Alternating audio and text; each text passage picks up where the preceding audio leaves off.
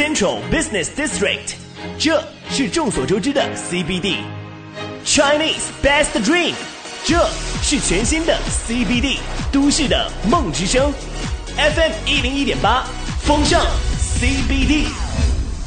风尚 CBD，阿龙说北京，我是赵宇。大家好，我是王小宁。各位好，我是阿龙。咱们书接前文，说这个大明的开国皇帝朱元璋。嗯，上次说到他自己回到故乡钟离乡，招兵买马。这个时候队伍迅速扩大，嗯已经开始体现出了真正的政治目的。而且基本上可以看出他的这个苗头了，嗯不是一般的凡夫啊。对，嗯朱元璋刚开始的时候，真是招贤纳士，嗯，而且呢，建了这个礼贤馆。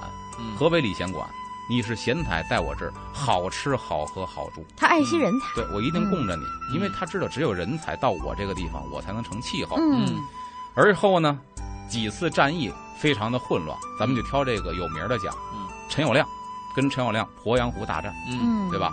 这个时候得益于谁呢？就是半仙刘伯温，刘基刘伯温。哎，嗯对，刘伯温是元朝元末的官员嗯，但是他当着元朝的官儿，就已经开始说这元朝要灭，啊，嗯，我得等我的新主子，十年之后我能等来这个新君出世。嗯，这一下等了十年，熬到第八年快熬不住了，结果又过两年，朱元璋出现了。啊，这个时候他辅佐朱元璋，在鄱阳湖大战当中也是救了朱元璋一命。嗯，在作战的时候，朱元璋以为自己很安全，在指挥舰上那儿坐着，嗯结果坐着风平浪静，没什么事儿。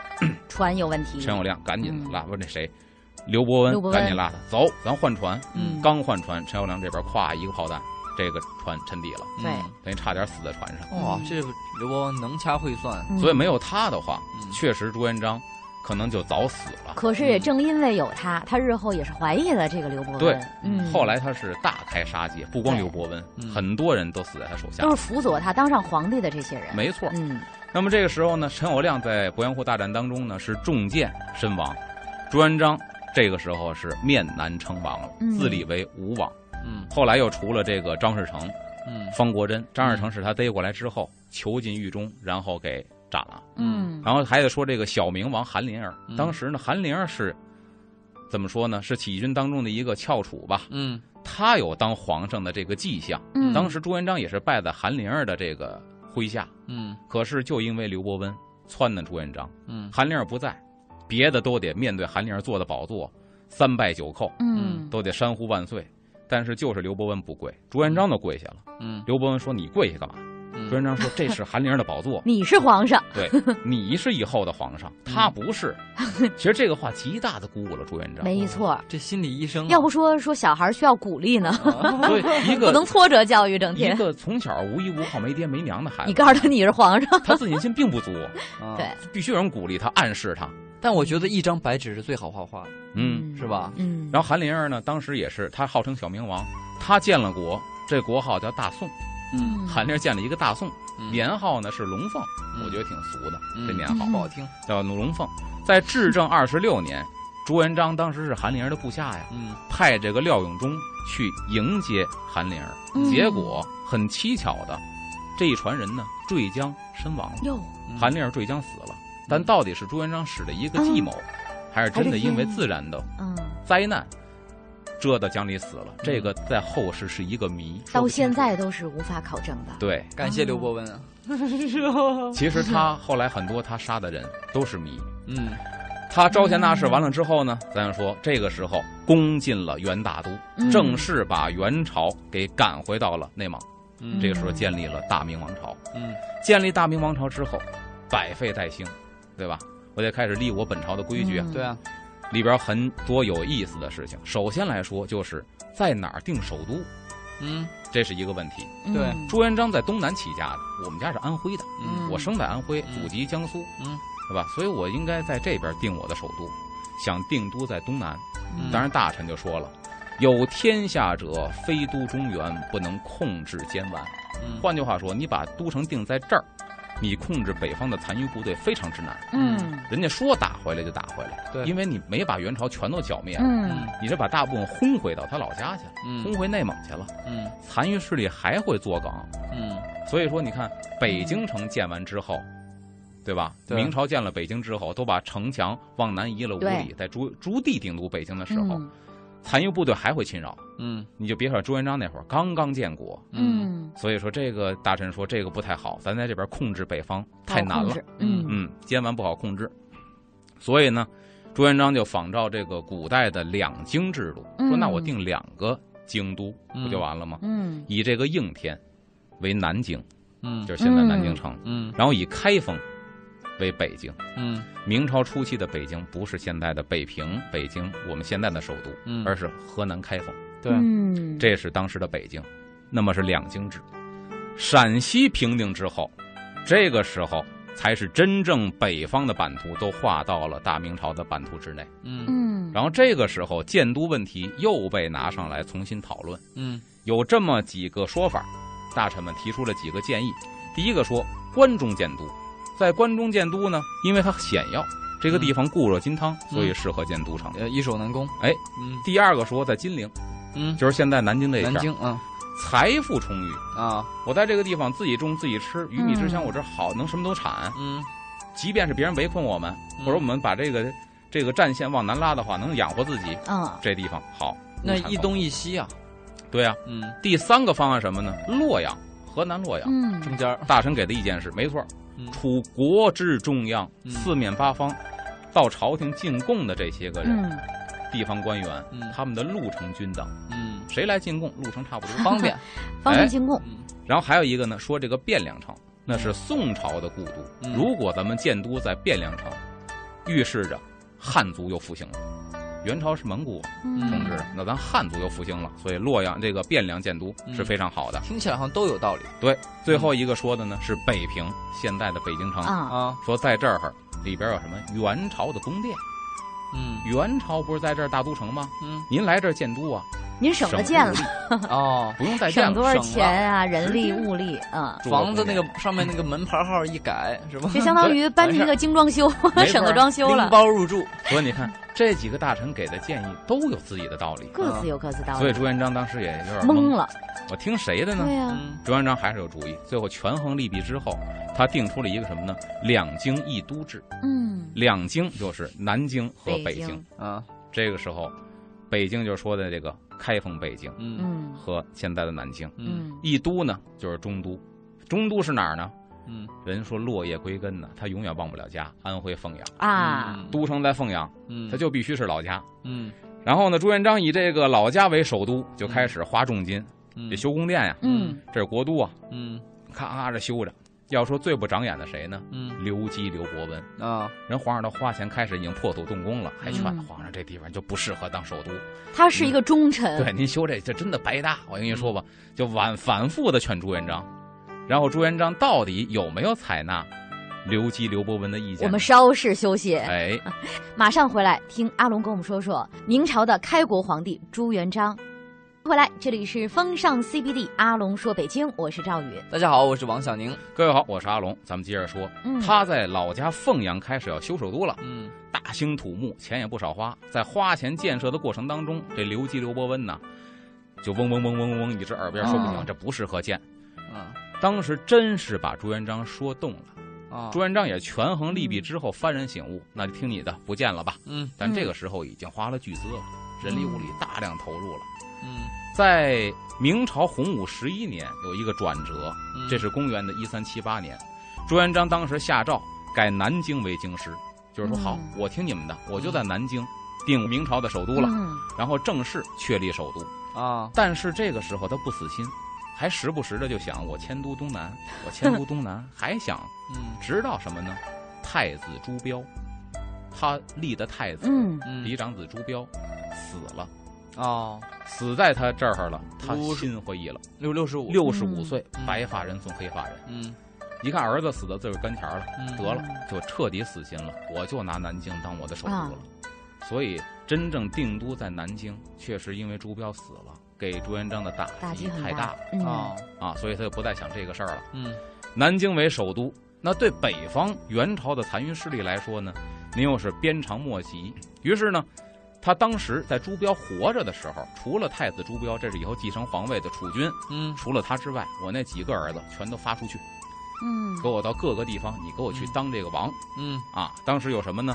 有这个洪武十一年封的北边的边境有塞王，嗯。西安有秦王，嗯。太原有晋王，嗯。北平燕王朱棣，嗯。咱都知道。然后大同有代王，然后宣府有古王，大宁有宁王，嗯。都是他自己的儿子。嗯。除了我这个皇位继承人，剩下全都给我当王爷去。嗯你们给我镇守边陲，嗯为什么？我自个儿儿子呀，嗯我用你们放心啊放心呢。嗯但这个时候其实也出现问题了。嗯这里边一个王，咱们可以拎出来说一下，嗯说一题外话，就是大同的代王。嗯咱知道大同有一个很著名的景点儿我去过两次，大同的九龙壁啊，嗯啊。北京有九龙壁吧？对，故宫博物院里边，那个乾隆退休之后住的这个宁寿宫，嗯一进门有一个九龙壁，是它的照壁，是单面的。然后这北海北海也有一个，有一个个乾隆他的生母的大宅，他宅子门口有一个九龙壁。啊对旁边还有一个多句话，旁边有一个寺院，嗯，非常好，对，金丝楠木都是金丝楠木的，对，那个北海是双面九龙壁，嗯。可是，在大同嗯。也有一个九龙壁，它是单面的，但也是琉璃的九龙壁，非常的美观。它单收票，嗯，票还不便宜。嗯，然后我去大同呢，住那宾馆，我住的三楼，一推窗户正好是九龙壁那院儿，一分没花，看了三天，哦。要不用花钱也能进去，因为它现在就剩一个九龙壁，嗯。前面水池子，池子上面一个小石的桥。嗯。这个九龙壁呢，就是大同代王王府门前的一个照壁。啊啊，就是朱元璋儿子，他在这当代王的时候，给修的这么一个九龙壁。嗯。要说到他这个儿子呀，是一个奇葩。嗯。代王叫朱贵，嗯。桂林的桂。啊然后呢，这个九龙壁是给他院儿建的，给他宅子建的，嗯是建于明朝洪武二十五年。他的宅子一直到二十九年才竣工。嗯现在在山西大同的大东街路南，是一个坐南朝北的这么一个嗯大照壁，长是四十五点五米啊，哦，高是八米，厚度是两米多。我大了，这是中国现存规模最大、年代最早的一个琉璃九龙壁，嗯就是它的这个体积比北京的这个大。嗯为什么会这样呢？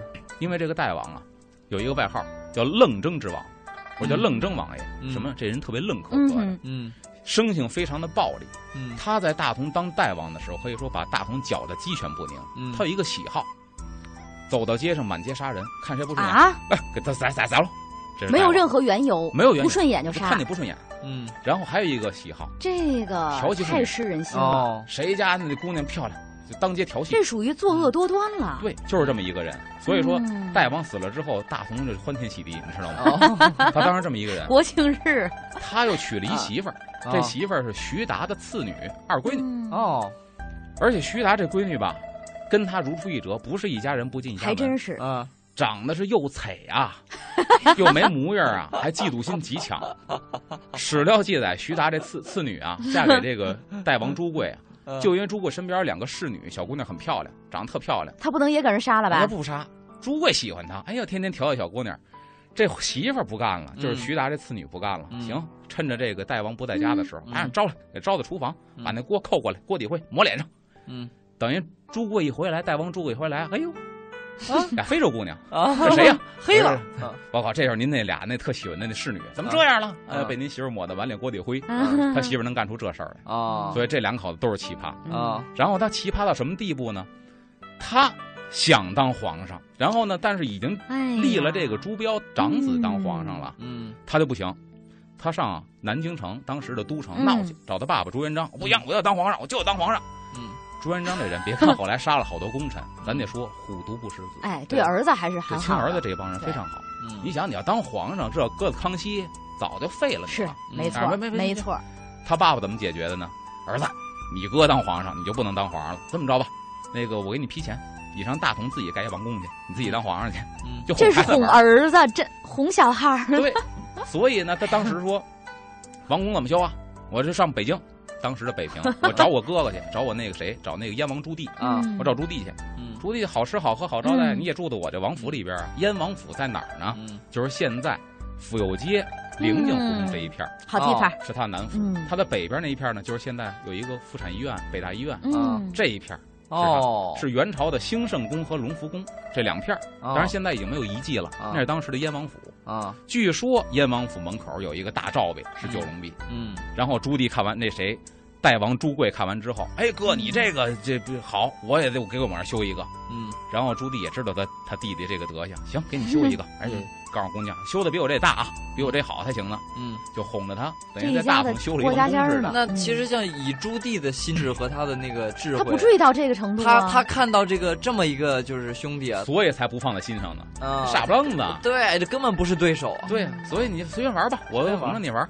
等于大同有了一个九龙壁嗯啊，这是这是题外话。嗯然后呢，这个时候他把几个儿子分封为王了，嗯帮助他这个在边塞治理国家。洪武九年，一个嗯山西平遥的训导，一个小小的官员叫做叶伯巨，嗯就说了一个问题，指出来了什么呢？叫做裂土分封，使诸王各有分地，封国连城，甲兵众多，恐数十以后将会形成伟大不掉之势，再削地夺权，必生怨恨，反叛朝廷。哎。就说到说到一个自古以来哈，历直以来的一个大的问题，就政治问题，就是什么呢？如果你是这个封封王分地，那自一必然会产生这样的情况。嗯，如果你一直这个就是权力一直一个人抓着的话呢，又朝廷又会乱，哎、所以说呢，这样的一个问题，后来看看是怎么发展的哈。我们稍事休息一下，好的一会儿回来接着听阿龙说说朱元璋。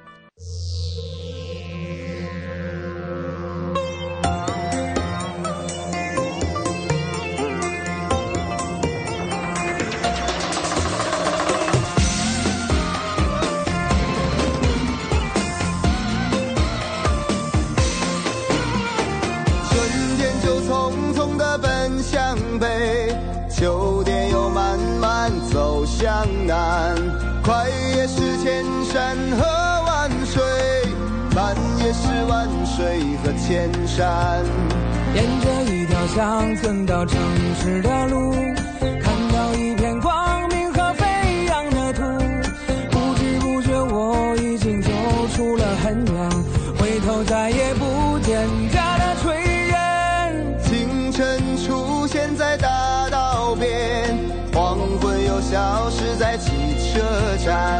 看着那些忙碌的人们，我不知他们要不要指引。见过许多我这样的年轻人，走啊走啊，停下来那么伤心。这个城市他们想要改变的世界，成了他们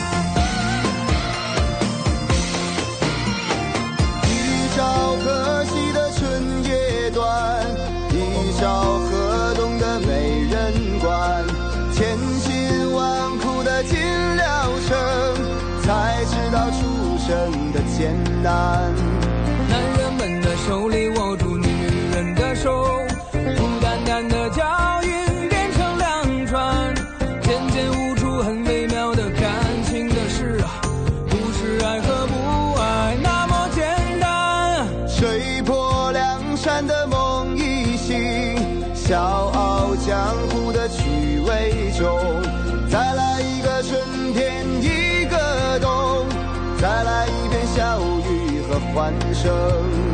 走不完这乡村到城市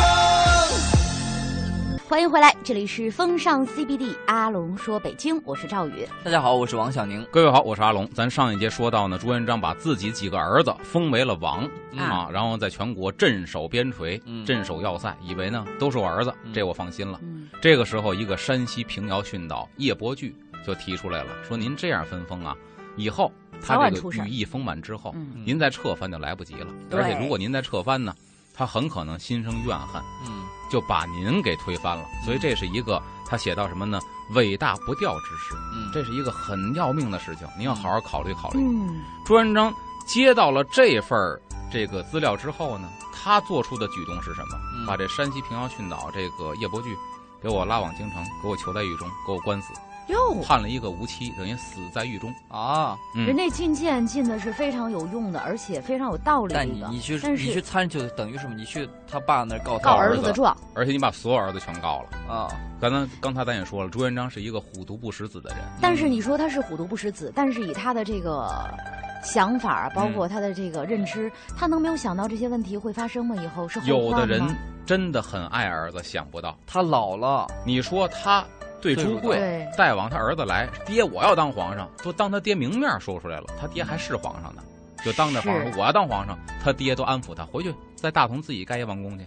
嗯他这么喜欢，这么疼自己儿子，嗯所以说面对一个外人对他的家务是指手画脚，嗯，这人有点作死，嗯但确实最后把自己作死了。看来嗯亲情爱情当中的人智商都是为零的。哎，嗯而且呢，他还举出了一个例子，就是叶伯巨啊，还举一例子，嗯说什么呢？况且汉代有七王之乱，晋朝有八王之乱。对呀、啊都给你举出例子了，前车之鉴啊。嗯这两个呢，提一个说一个题外话，嗯说这个汉代七王之乱什么呢？西汉刘邦嗯铲除异姓的王爷，嗯，把这个跟自己不是一个姓的全都给灭掉，嗯。然后呢，这些个封地都让自己刘氏的子弟嗯。去当王爷。对，这是西汉刘邦干的事情。嗯。然后晋代的八王之乱呢，是西晋司马炎，在建立了这晋朝之后，也是把异姓的王爷全铲除掉，嗯。把自己皇室的弟子子弟们给封为王。嗯。所以说有这个七王之乱、八王之乱，嗯。留下了现在非常有名的一个成语，叫乱七八糟。乱七八糟，是这么来的。援引的就是啊汉代的七王之乱，晋代的八王之乱，啊，都是是。自己家的子弟儿孙把自己给反了，嗯。所以人家还以史为鉴，告诉朱元璋这都不能样行。结果叶伯巨被囚禁致死。那么洪武三年，公元的一三七零年，嗯。朱元璋是一个非常注重文化教育的人。嗯。这个时候正式设立科举，因为科举打隋代就有嘛，嗯因为战乱停了，嗯这个时候正式的恢复高考。嗯说白了，朱元璋呢很重视人才，但是他也特别的提防贪官。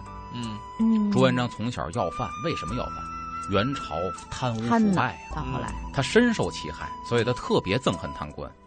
在洪武二年，公元的一三六九年二月，在这个《明太祖实录》当中就摘引了他一段话，很白话。他说：“从前在民间见州县官吏，大都不体恤百姓，贪财好色，饮酒费事，对老百姓的疾苦漠然视之，嗯心里恨透了。如今要严厉法禁，嗯凡有官吏贪污，绝不宽恕。”嗯，《明太祖实录》说出的这个朱元璋当时的心声，就是对贪官的惩治更加严厉。摘录了他的话，嗯严厉到什么程度？大家可能也有耳闻。嗯对付贪官，规定呢，这个官员贪污多少钱判死刑？嗯你们觉得判多少钱就判死刑了？按现在的人民币来算按，当时的两多少两银子？我觉得一百两吧。十两那一个稍微多了点，一个稍微少了点，取个中，五十两六十啊六十就杀头，六十两银子，啊以上者斩首示众，六十两六就杀头了斩首。示众了。嗯而且呢，还有更残酷的，还要剥皮食草。我的天哪！把人皮扒下来，添上草料，做成一个人体标本。嗯说到什么呢？州、府、县、衙门旁边的土地庙作为剥皮场所，哇，就是要示众。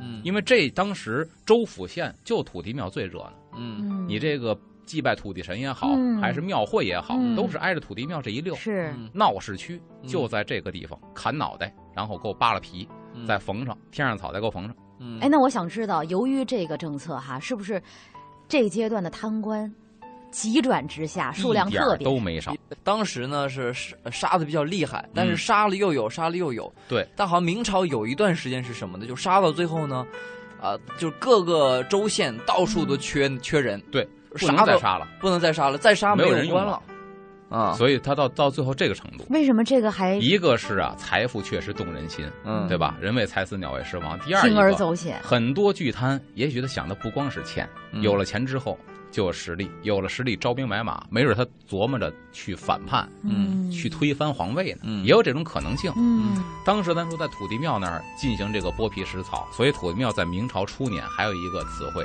叫做皮场庙，嗯哎呀，就是干这个的场子。嗯啊，在这个官府大堂工作旁，就是大老爷升堂，嗯在你座旁边就设立一个位置，这个位置专门摆这个贪官的人体标本，哎呀，让你新的官员坐在这儿，让你看看你的前任太震慑了是。这样的，已经抽巴了，已经成干尸了。嗯他是被扒了皮的，看你还敢不敢贪。嗯，可是就这样，像小宁说的，也没减少，对嗯稍微有点震慑，但是没有从根儿上解决。那时候还有一个什么思想呢？就是比如他一个人，嗯，他就是说我我赌一把，我看我能当多久。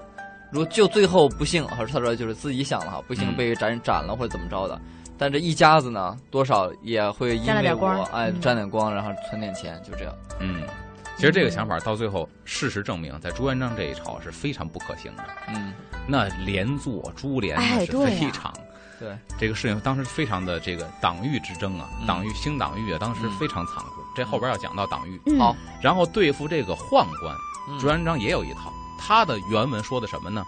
其在宫郡，就是太监在宫禁，嗯他在我宫里边，只可使之共洒扫，就我只让你什么呀，扫地、擦桌子、洒水，说白了，就粗活是你们干的，嗯己令即使令而已。嗯就说白了，我是使唤你，给你下命令，你们就是这帮人，嗯仅此而已。起义御政点兵，嗯你怎么能够参与政治、嗯参与军事呢？都是不可以的。嗯然后内臣只用来供使令，不需要很多人。朱元璋的话，嗯不需要很多人。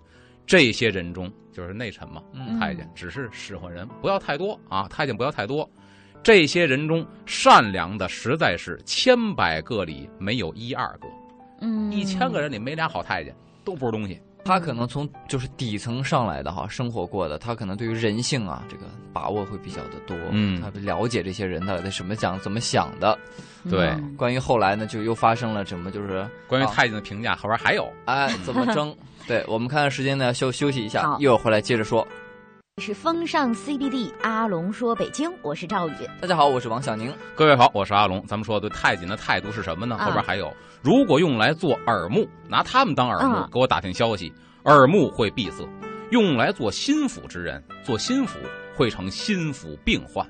驾驭的办法是让他们知道畏惧朝廷法令，让他们害怕朝廷的法律。对大事儿，你关键的事儿还不能让他们干，嗯，让他们害怕朝廷的法律就可以了。更损的是什么呢？后边这话，不让他们有立功的机会，不能让太监立功。嗯嗯。嗯，违法就可以约束，害怕法律就能约束他；嗯有功就会骄傲放肆起来。嗯，哦一立功，他就骄傲起来了，就不把人放在眼里了你。看，嗯从这个小小的细节哈，也能看出来，他对于太监是这么想的，他这是他的标准，对不对？嗯和原则。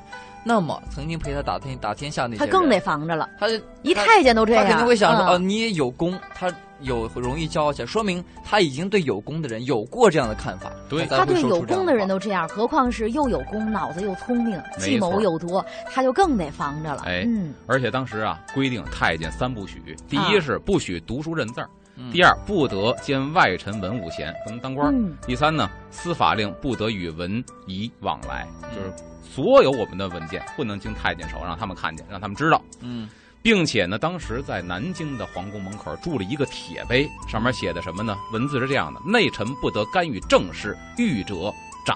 嗯干预政事就要给你砍头，这是明史当中的记载。所以说呢，朱元璋说宦官这种人呢，在左右时间长了，在你嗯左右嘛，时间长了，用小忠小信骗取皇帝的信任，等到日子一久，假威窃权，他们的势力就不可抑制了。嗯朱元璋看得多明白，嗯这几段话说的句句点在这个最要害的部位上。嗯还真是。但是历史啊就是这样的，你越害怕什么，他后面越来什么，哎啊所以锦衣卫其实说白了是朱元璋从这开始的。啊。嗯洪武十年（一三七七年三月份），嗯。一个故事发生了，就是宫中一个侍候了很久的一个太监，嗯。结果就是在闲聊的过程当中，带出了两句政治，嗯。带了点正事。这事儿呢，被朱元璋知道了，嗯。他还好，算心慈手软，嗯因为你干的年头久，老员工了嘛，嗯逐出宫去，天哪。遣返回乡，终身不得录用，嗯。就轰走了，嗯不能再进宫。嗯这是对当时太监。嗯然后对于这个户籍制也特有意思。我们建国之后嘛，对吧？嗯大明朝建立了，我们得看看还有多少人呢？嗯都住在哪儿啊？也有户口这个制度，人口普查。嗯嗯，明朝朱元璋就干了一回。嗯明朝的洪武三年，公元的一三七零年，朱元璋推行户帖制度，嗯进行人口普查。嗯什么意思呢？这户帖还不一样，集天下户口至户铁户籍，普查天下所有人。所谓天下就是我这国家嘛，大明朝的人。嗯嗯至户铁户籍，据书就是写上具体写什么呢？名岁居地，你叫什么？你多大了？你住哪儿？名岁居地，嗯在户帖上要写清楚。籍上户部帖给之民，籍呀、户籍的籍呀、嗯这个册子是给户部留底子的。啊然后这个帖呢建立，档案，帖说白了就是你的户口本，铁是给老百姓的，嗯你手里攥着。嗯有司岁记登号一文，每一年都要再查一下你们家生了谁了，死了谁了，啊都要再增补下普查下。，哎哎，哎所以这当时的想的可真周密。他是什么呢？他这个嗯就是一个皇帝的控制欲对，真的是，然后这里边还有一个嗯礼甲制度，嗯也是洪武十四年，当时推行礼甲制度，以此为依托呢，建立了皇册制度，就是以户为单位，嗯，然后详列你的乡冠，就是你的籍贯、嗯姓名、年龄、丁口，家里多少人，嗯田宅多少亩，资产多少钱，嗯并且呢，按照从事的职业划定户籍。明朝初年，朱元璋当政的时候，怎么划定这户籍呢？分三类：民、军、将。嗯当兵的老百姓还是工匠，嗯分这三类。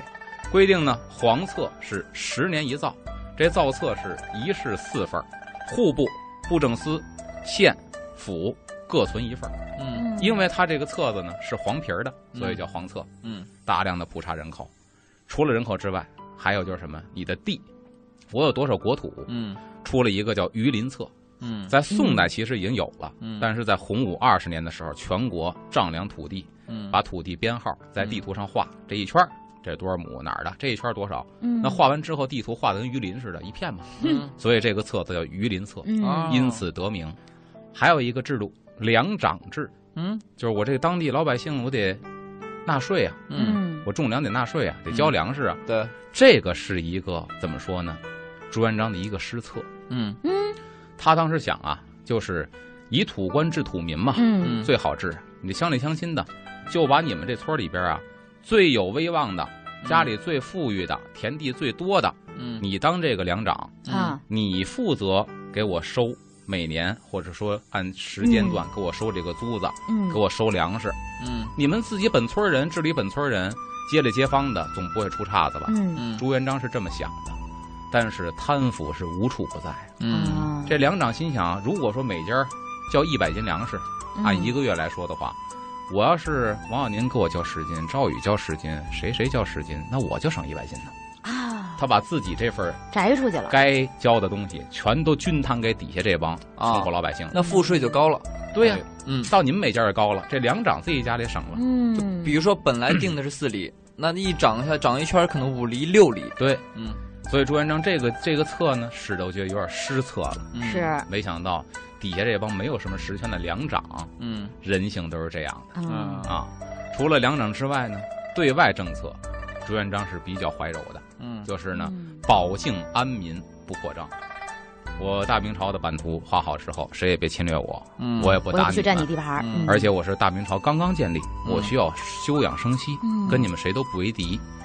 所以这个这个事情，如果说史学家说出在一个农民皇帝、一个乞丐皇帝身上，这种思想不足为奇嗯啊，就想把小农人意识，给 保护好了，别的我就不管了嗯啊，这是不足为奇的。嗯那么这一切都安定下来，户口也普查了，嗯有多少人也知道了，地也弄好了做了一，个明朝的中国黄皮书啊，黄页。当时咱得说，他战争结束之后，就到了什么呀？百废待兴的时候了。嗯，有的开始我得种粮食了，对开始建设自己了。嗯。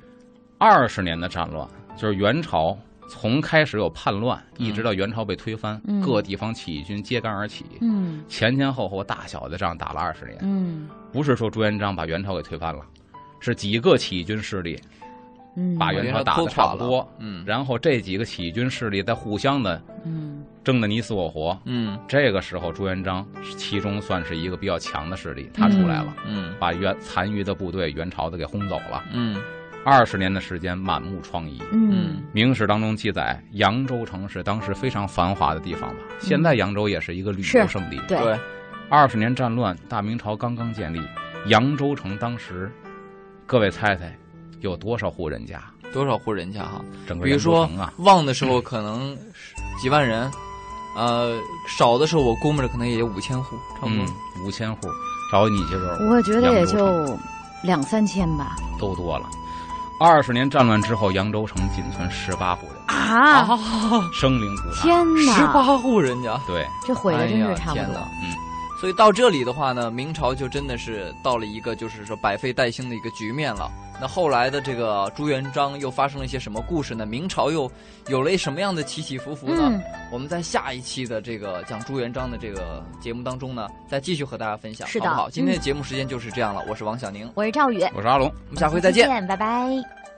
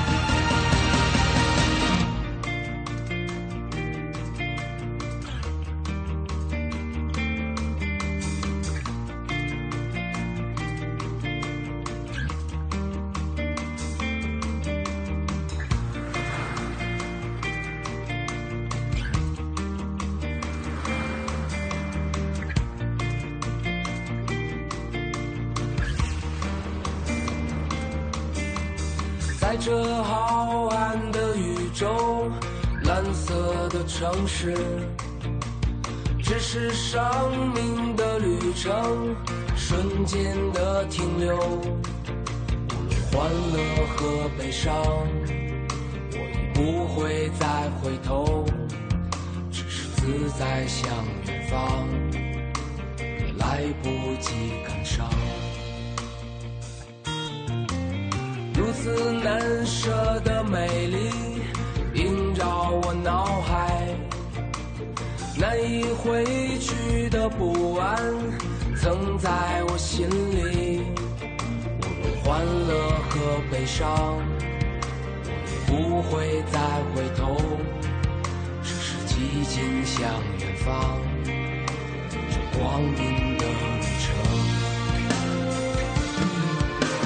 此刻谁在群山云海之巅？自在的心常有天外之天。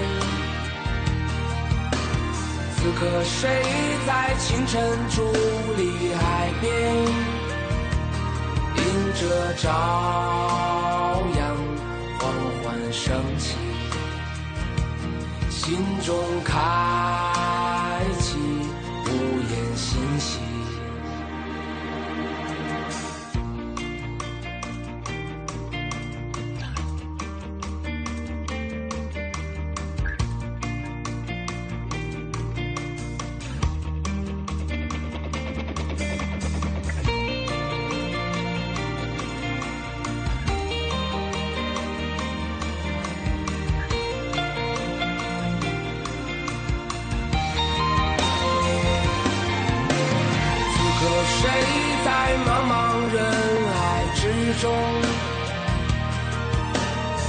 就凝视日落，向着天边，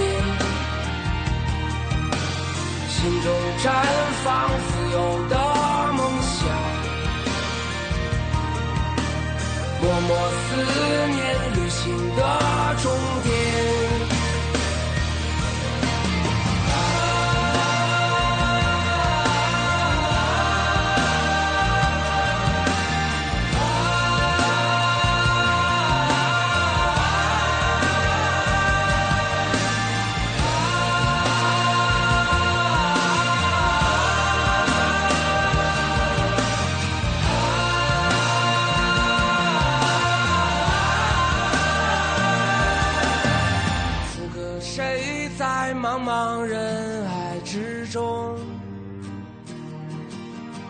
就凝视日落，向着天边，